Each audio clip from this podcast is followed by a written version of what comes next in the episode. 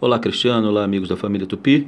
Vamos continuar nossa série falando sobre o hífen. Hoje nós estamos no sexto quadro, falando sobre a modificação do hífen logo depois do novo acordo.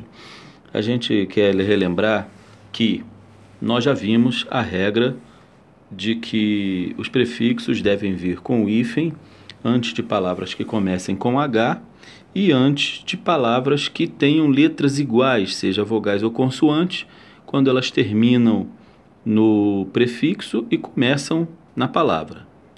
Então hoje nós vamos falar de dois prefixos que têm casos especiais, o pan e o circum. Então, além de quando se juntam com palavras com H, que começam com H, e de palavras que têm letras iguais, como no caso do pan, que começa com N, e no caso do circum, que começa com M, ele também vai levar hífen quando começar com vogal e quando começar com MN. Por que estou dizendo MN? Porque no caso do PAN também vai incluir o M e no caso do CIRCUM também vai incluir o N.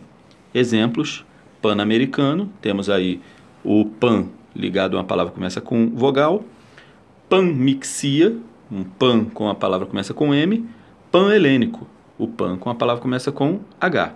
Circum-adjacente, caso da vogal, circunnavegação, caso da, do N, e circunmurado, o caso do M. Muita atenção nesses casos, a língua é viva, vamos desenrolar.